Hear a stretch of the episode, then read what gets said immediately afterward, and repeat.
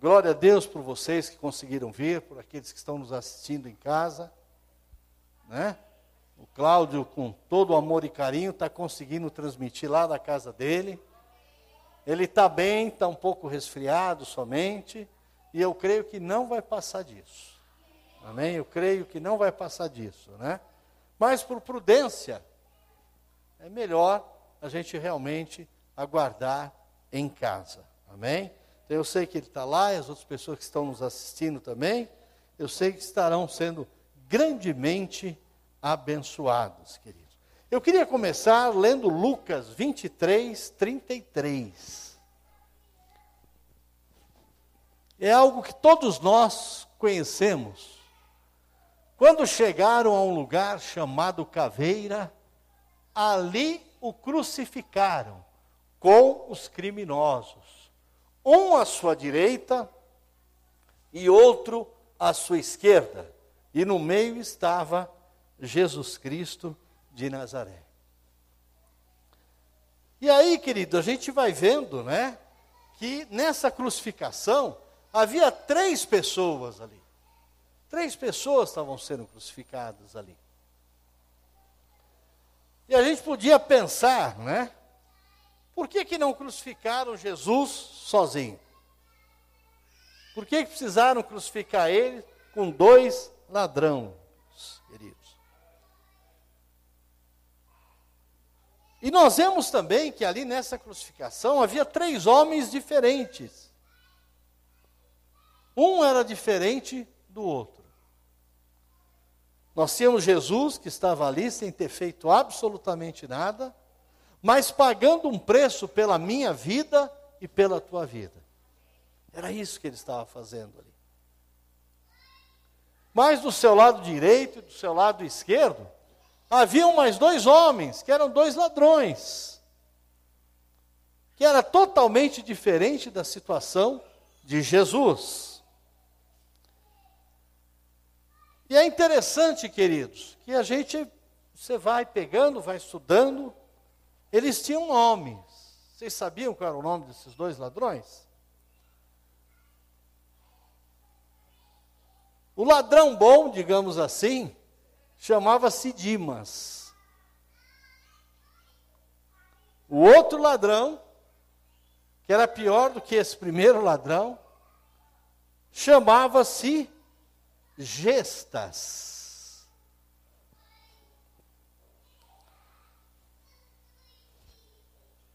E não foi por acaso que havia ali dois ladrões, porque a gente fica, gente às vezes lê a passagem e a gente olha só para Jesus ali crucificado, né? Mas havia mais dois ladrões. E por que que havia? Porque um homem de Deus, um profeta de Deus, havia profetizado que Jesus seria crucificado no meio de pessoas desonestas. Vamos ler lá em Isaías 53, 12. Olha o que diz aqui profeta Isaías profetizando, dizendo: Por isso eu lhe darei uma porção entre os grandes, e ele dividirá os despojos com os fortes.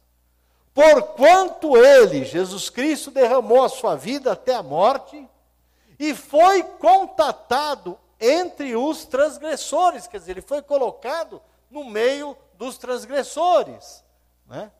Pois ele levou o pecado de muitos e pelas transgressões ele intercedeu. Amém, queridos? Vejam que a palavra de Deus, ela tem começo, meio e fim. Então não foi simplesmente porque na cabeça deles, não, tem mais dois para crucificar, vamos colocar junto com Jesus, não. Havia uma profecia, Deus havia falado que isso iria acontecer. E quando Deus fala, queridos, acontece. E a gente, hoje, a gente tem visto que, durante muito tempo ali, naquela época, Deus falava pelas bocas dos profetas. E hoje Ele fala através da Sua palavra. E a palavra de Deus diz que aquele que crer, aquele que crer, ele faria as obras que Jesus fez, ainda faria maiores. A palavra de Deus diz que para Deus não existem impossíveis. E naquela época o profeta usado por Deus também profetizou isso, que iria acontecer, queridos. E aí vamos lá para, voltando a Lucas 23, 39 aí, onde fala aí do primeiro ladrão, de um deles, né? Um dos criminosos que ali estava pendurados, começou a lançar insultos sobre Jesus. Você não é o Cristo? Por que você não salva a si mesmo e a nós também?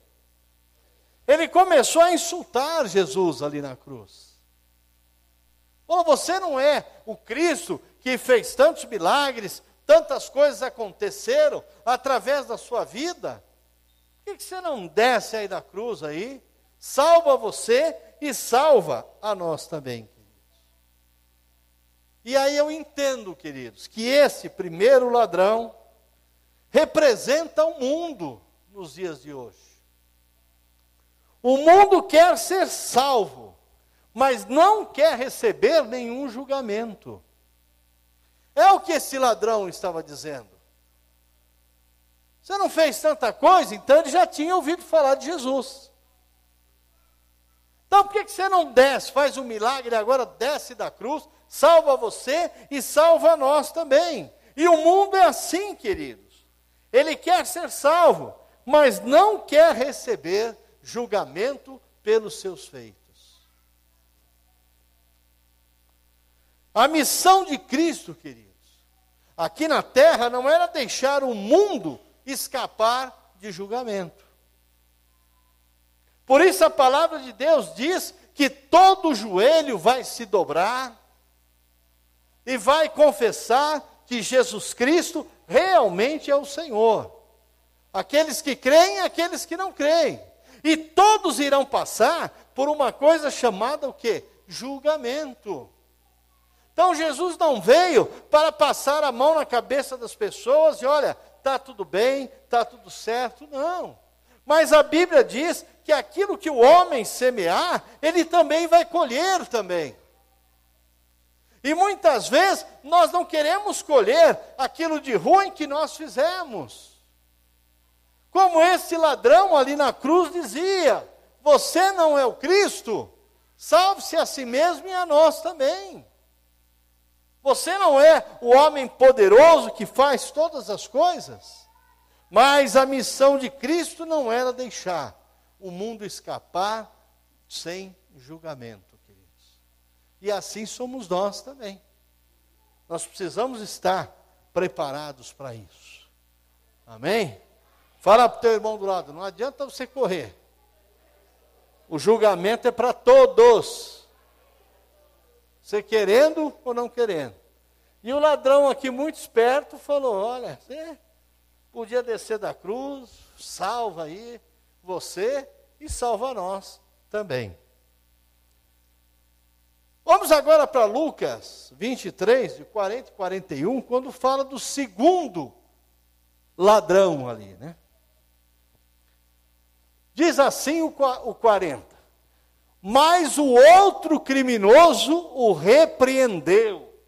Repreendeu quem? Repreendeu o parceiro dele de roubo.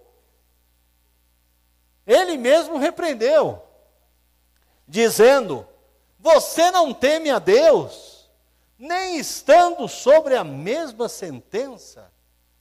Ele repreendeu o outro, dizendo: Olha, não fale besteira. Você está na mesma sentença que ele. E por que, que você está agindo desta forma? Olha o 41. Nós estamos sendo punidos com justiça. Em algumas versões diz: Nós estamos aqui crucificados porque nós merecemos. Nós fomos atrás disso, queridos. Vocês percebem aí que esse ladrão ele começa a ter um arrependimento. E quando que o arrependimento vem? Quando a gente realmente reconhece que errou.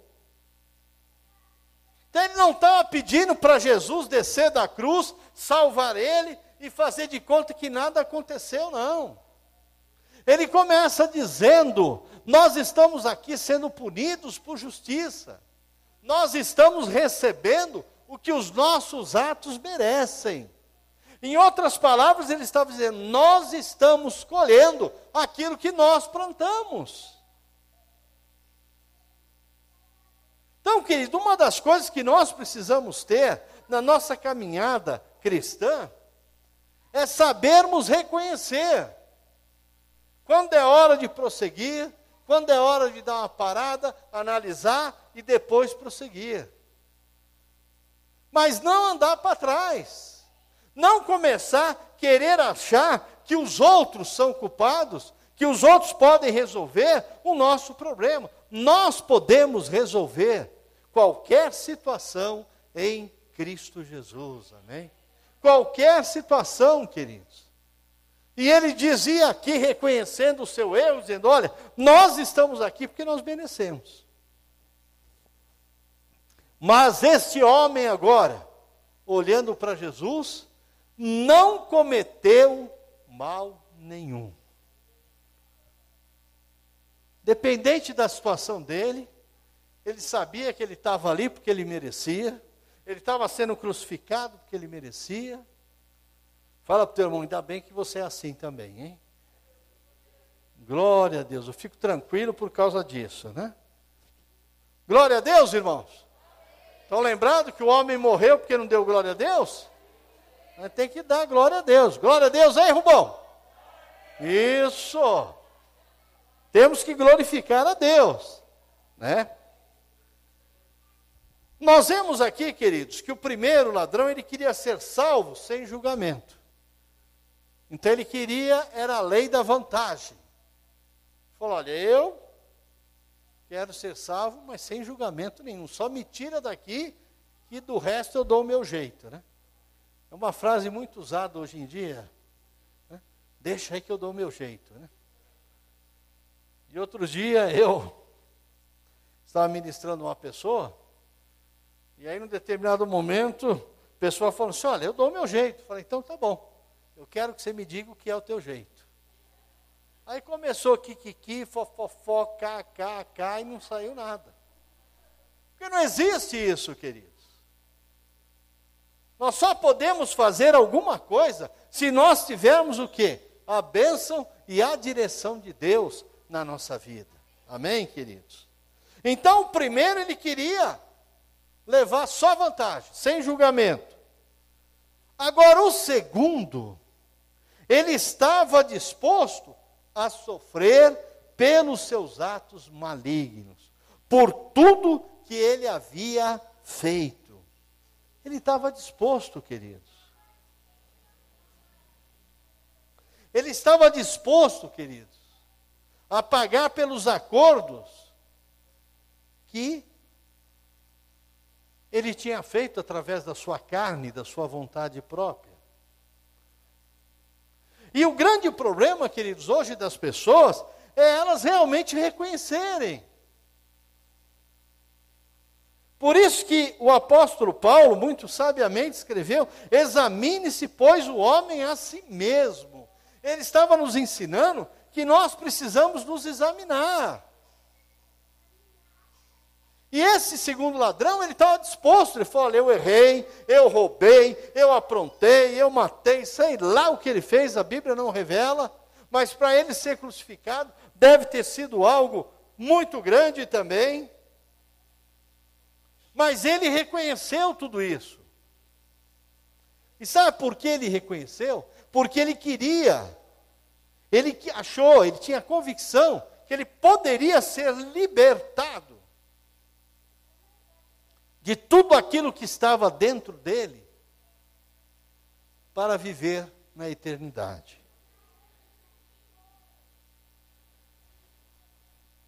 O 42 diz: Então ele disse, olha o que ele diz para Jesus. Jesus, ele não pediu a salvação, ele não pediu que Jesus libertasse ele, Ele não pediu dinheiro, ele não pediu nada, mas ele pediu o quê? Ele disse: Jesus, lembra-te de mim quando entrares no teu reino. Falou: Senhor, lembra somente de mim quando entrares no teu reino. O que ele havia feito, queridos? Ele havia colocado a sua carga do pecado sobre Jesus. E nós sabemos que Jesus levou os pecados do mundo. E aí o que, que acontece? O que Jesus diz no 43? Jesus lhe respondeu: Eu garanto, eu garanto que hoje você estará comigo no paraíso. Quer dizer, ele recebeu muito mais do que ele havia pedido. Por quê? Porque o Senhor é aquele que sonda e conhece os nossos corações. Ele viu naquele segundo ladrão ali, chamado Dimas, por isso que eu falei que era o ladrão bom, né? Ele viu nele o quê? Verdade, queridos.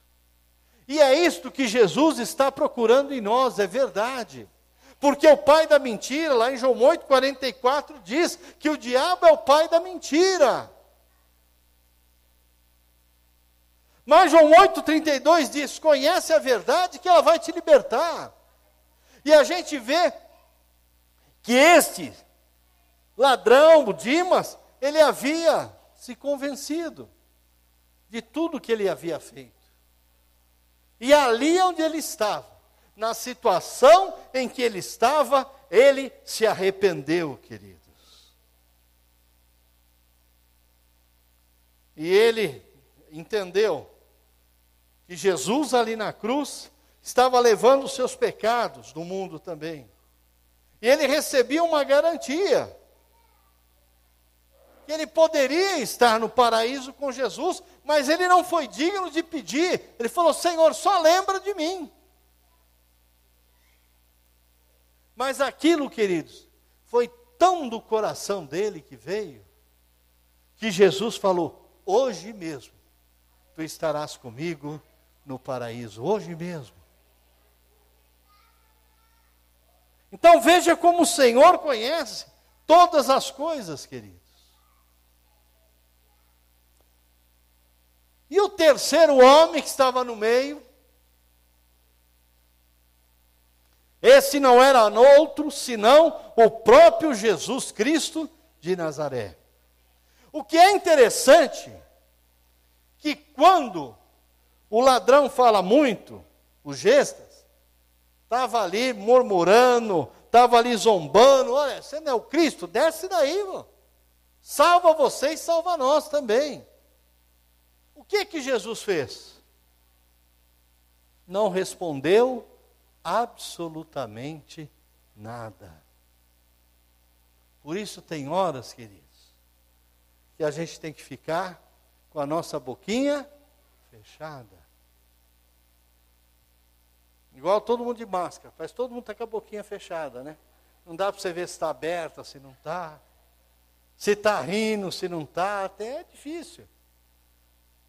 Mas vejam bem, Jesus, quando foi zombado ali, ele não respondeu absolutamente nada.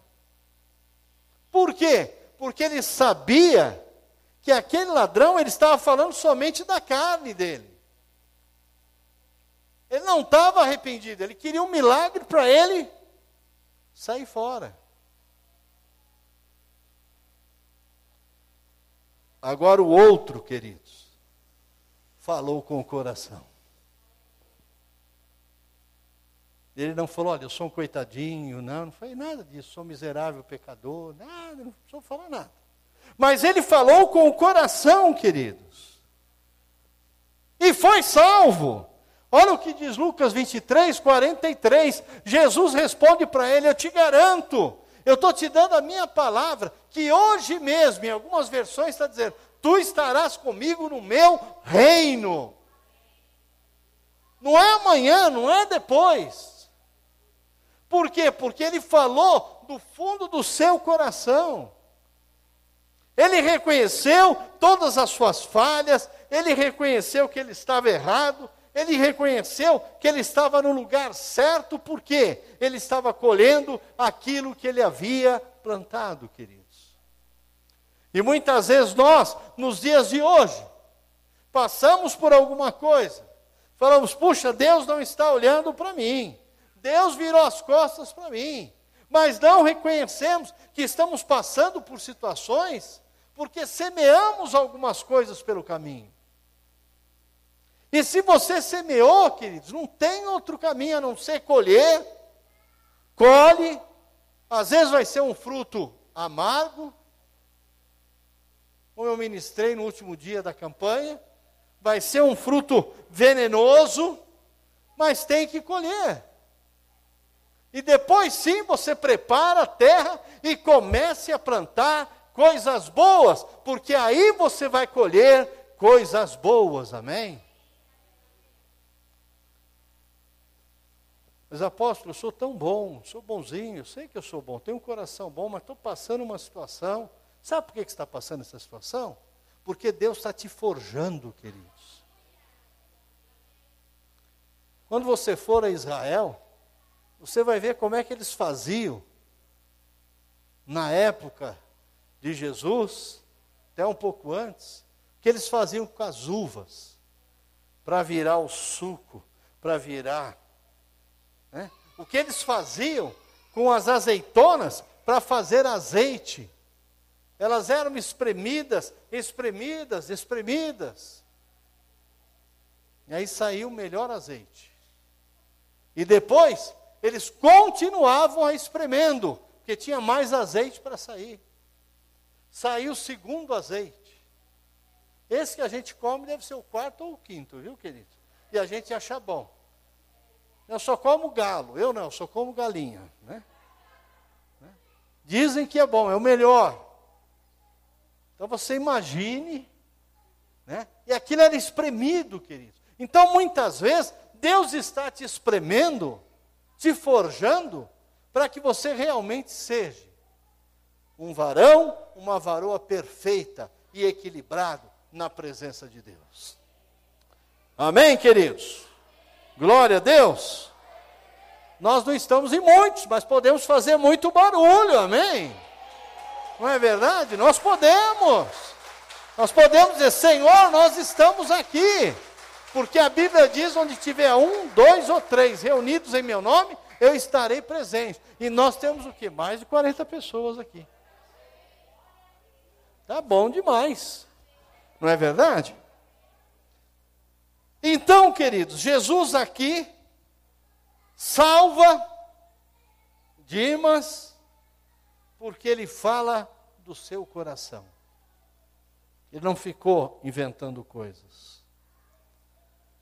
E eu entendo aqui, queridos, que Jesus Cristo, olha que coisa bacana aqui, faz tudo em dobro na nossa vida.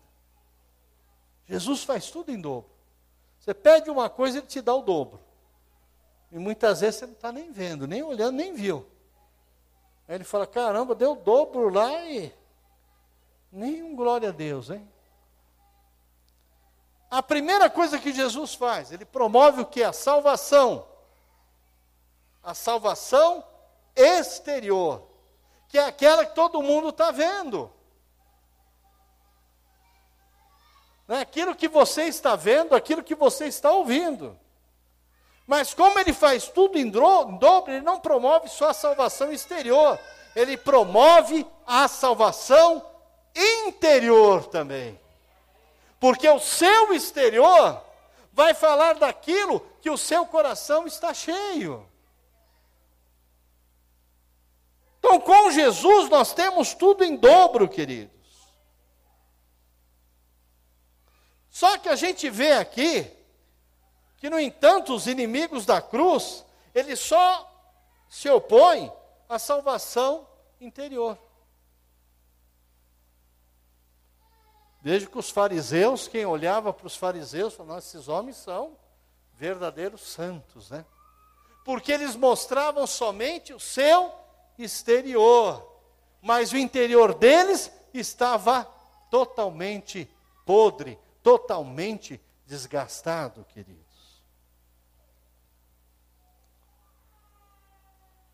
É como o ladrão que ficaria satisfeito só com os perdões do pecado. Falou: Olha, Senhor, eu reconheço que o Senhor fez milagre, então desce daí, me tira também, e está tudo certo. Ele queria um perdão exterior, mas Jesus ele está preocupado com o nosso interior, queridos. É com isso que ele está preocupado. Então, todas as vezes que você orar, você possa falar com o Senhor: Senhor, sonda o meu interior, Senhor. E vê se porventura em mim algum caminho mau. Porque isso eu não quero para a minha vida. É esta oração que o Senhor espera de nós, queridos. Vejam que interessante o que diz 1 Pedro 4,18.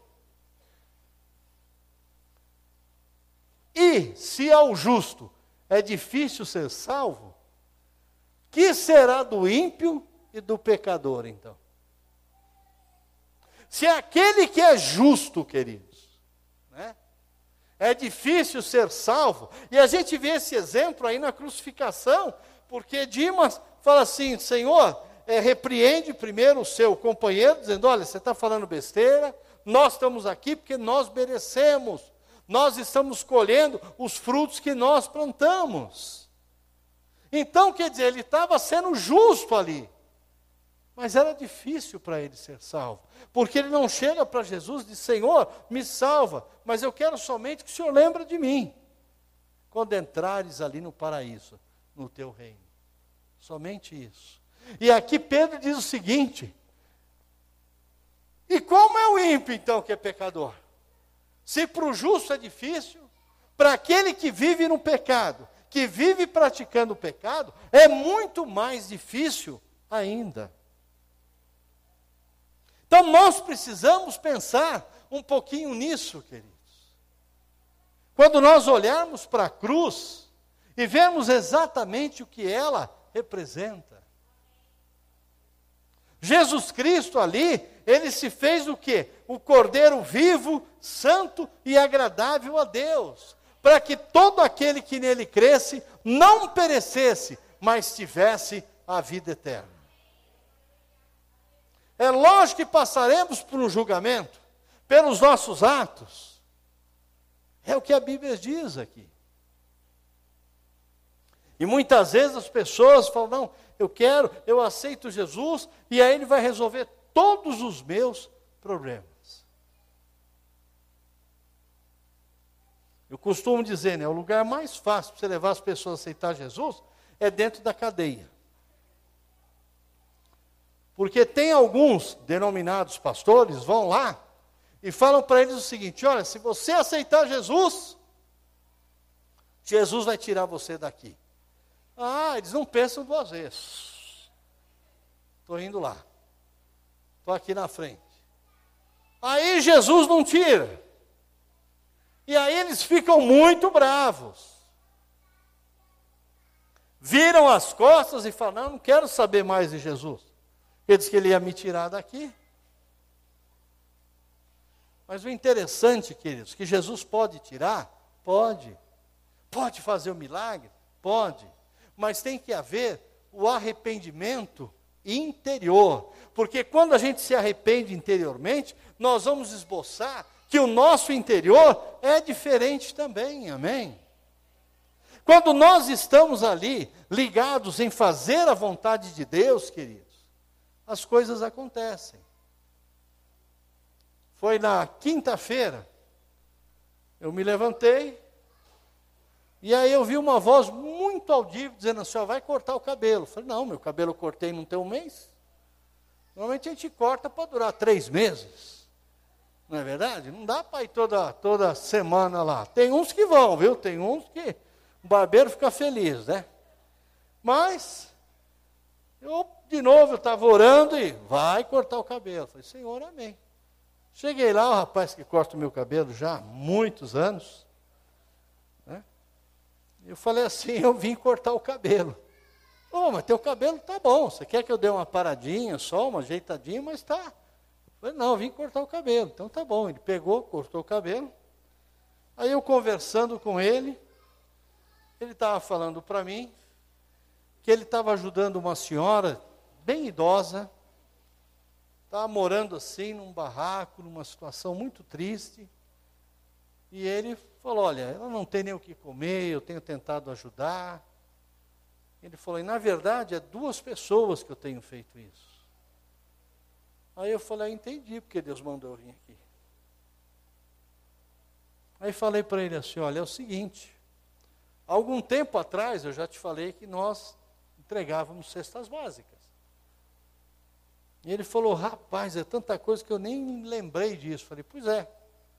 Se você quiser buscar duas cestas básicas, uma para cada um agora, dá um pulinho na igreja lá, eu vou estar tá lá daqui a pouquinho. Ele falou, não, eu vou agora. Nisso entrou um cliente.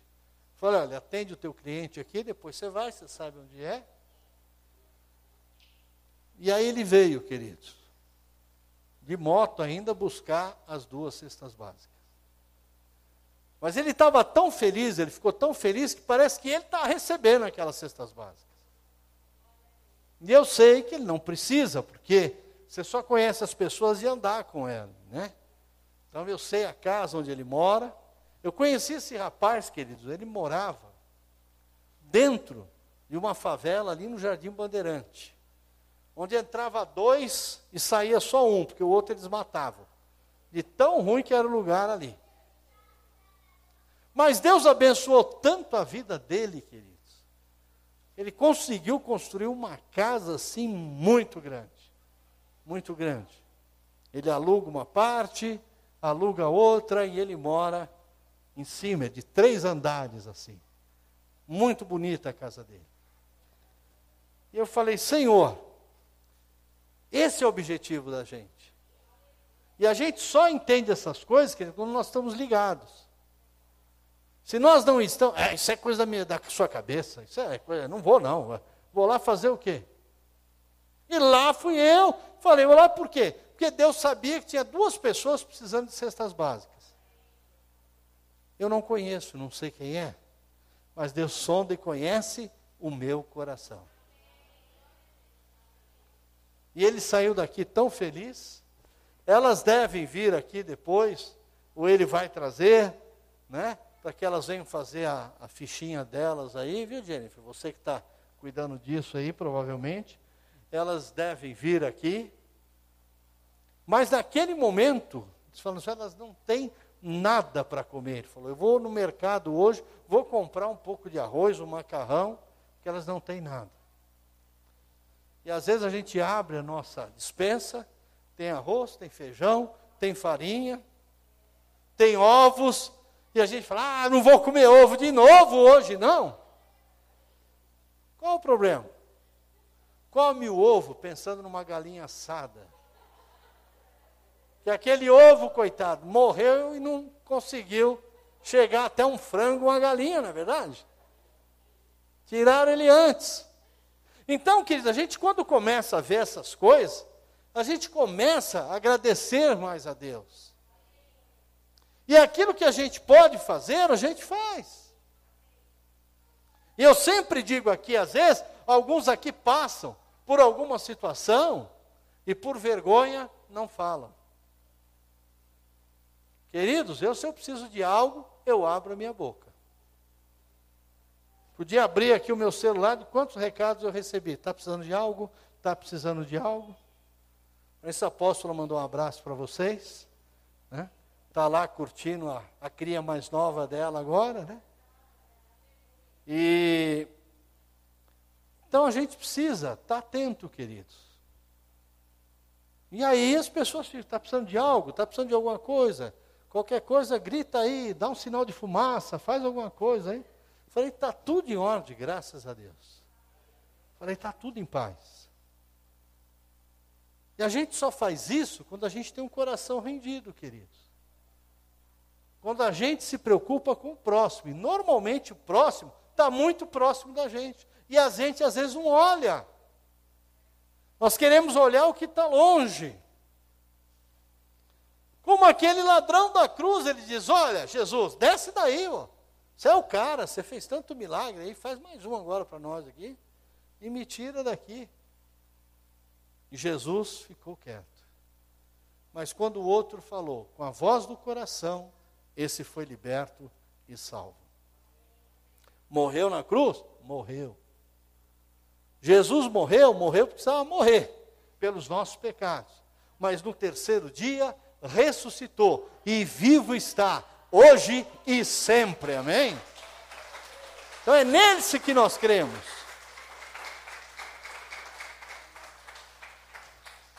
E você que gosta de estudar, esse ladrão Dimas aí virou até santo, viu? Né? Até santo, é o São Dimas.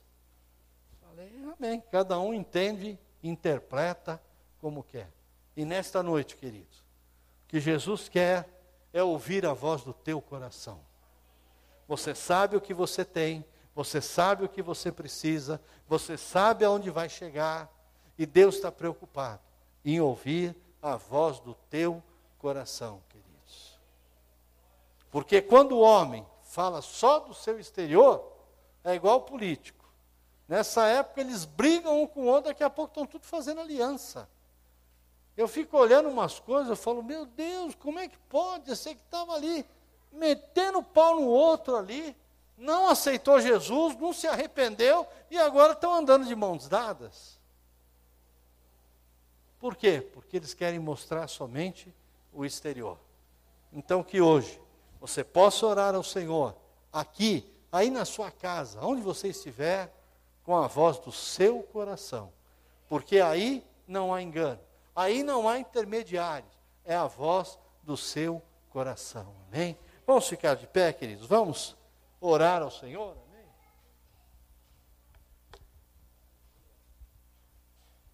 Aleluia.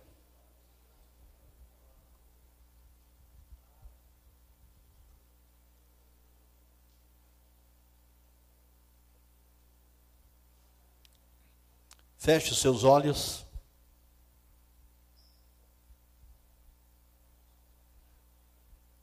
Pai, nós estamos diante da tua presença, Senhor.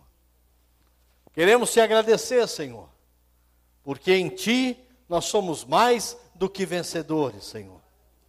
Pedimos, Senhor, que a tua bênção, a tua graça, Senhor, esteja agora, Senhor, sobre cada um desses que aqui estão daqueles que estão nos assistindo aí pela internet, ó Pai. Que eles possam ser alcançados por Ti agora, Deus. Possam receber, Senhor, a resposta que vem de Ti, ó Pai. Pois eu creio, Senhor, que eles estão orando com a voz do seu coração, ó Pai. Então visita, Senhor, cada um deles agora, ó Pai. O Senhor é o Deus que tudo sabe, é um Deus que tudo conhece, ó Deus. Então, que o Senhor abençoe do menor ao maior, ó Pai. Que o Senhor visite, Senhor, o lar de cada um. Que o Senhor visite, Senhor, a vida de cada um, Senhor.